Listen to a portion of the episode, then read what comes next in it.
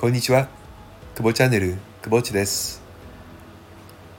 すっかりとね、一雨ごとに寒くなってきて、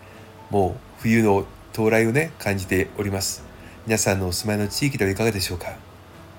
先日、函館からね、えー知人が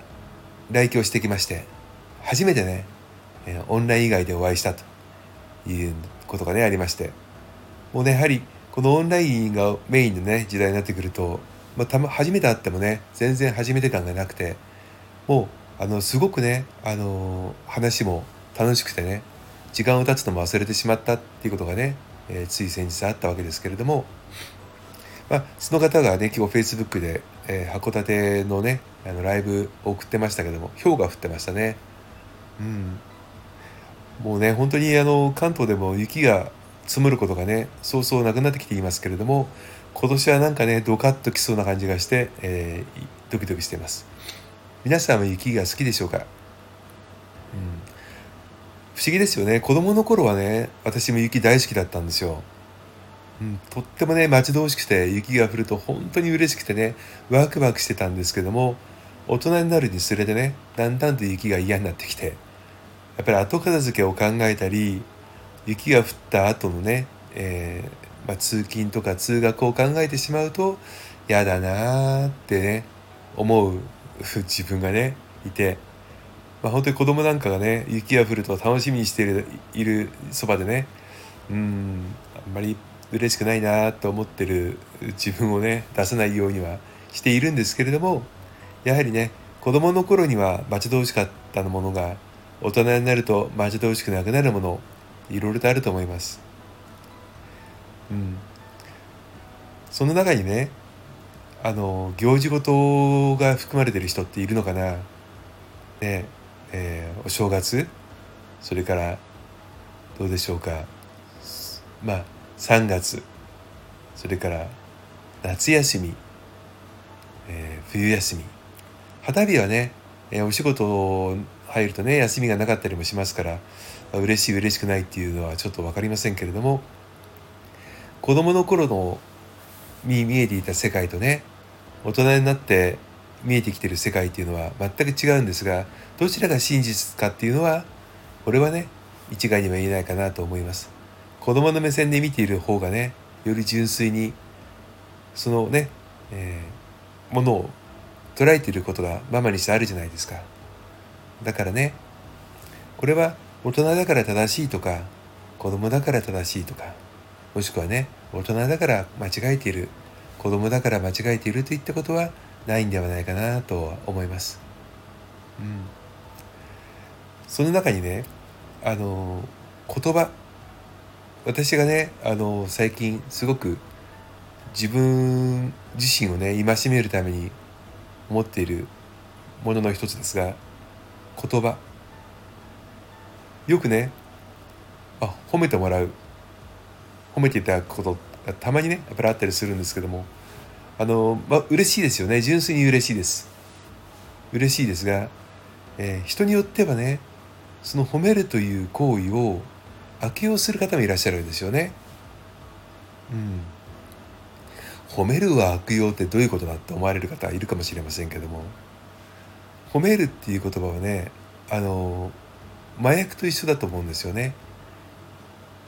褒め言葉が耳に入ってきて最初はねこそばゆいんですけども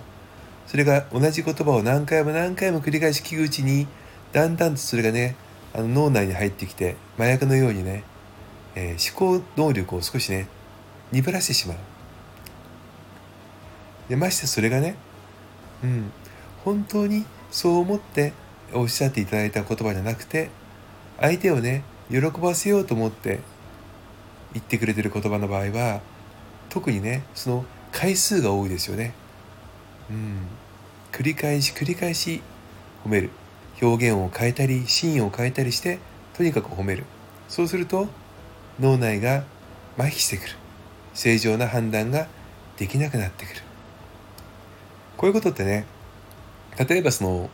えー恋愛のシーンでよくあると思うんですよ。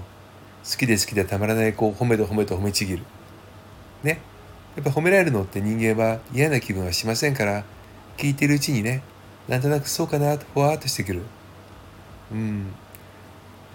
耳から入ってきてね脳に入るこの言葉っていい風にねあの使っていればいいんですけどもこれがひとたびね悪用する人が出てくると大変なことになります。まあ見方を変えるとねそういうふうに同じ言葉を喋り続けている人は何がしたいんだろうって。で少しね客観的に見る必要があるということですよね。うん、私は自分自身がね何者でもないって最近は思っていますが本当に若い頃はプライドが高くて本当に厄介な人間でした。今でもねあの厄介さは残っているんですけれどもうん。やっぱり褒められるとねあの調子に乗ってしまうことってあるじゃないですか。私だけかな。うん。で調子に乗ってね下手こく。でやっちゃった。ってやりかぶる。それを何回も何回も繰り返していくうちに自分は調子に乗りやすいから気をつけなくちゃっていう学習をするわけですよね。うん、この学習をいかに早くそして何パターンものシーンでね学習をしておくかによって、えー、私のような性格の人間はね極力、えー、そういったハマり方をせずに進むようになってきているはずなんですけどもまだまだ勉強が足りなかったみたいで、えー、ついついね、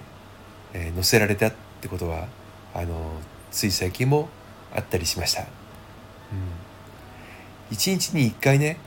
あのまあ瞑想をしましょうとかポージングをしましょうと自分で言ってます。これはあの自分自身にねあの言っている言葉でもあるんですがもう少しでもね一日のうちほんの少しでもいいから冷静にね自分の感情やその日起こった出来事を棚卸しする必要があるという思うんですよね。冷静になる時間を持つ。そうすることによって誤った判断をしなくて済む。誤った判断は自分だけの問題ではなくて自分の周りにいる大切な人をも巻き込んでしまうかもしれない。だからこそ一日に一回5分でもいいから棚卸しをして冷静になってその日起こったこと聞いたこと自分が喋ったこと全てを棚卸しをして翌日を迎えるというふうにしていきたいと思います。もうすぐ冬です。夜も長いですよね、うん、この夜長の時にお風呂の時でも寝る前でもね自分自身一番一人になれる時間をどこか見つけてね向き合ってみる。そうすることによってより素晴らしい明日が、より素晴らしい明日をね迎えることができると思っている久保地です。それではまた素晴らしい明日を迎えましょう。久保地でした。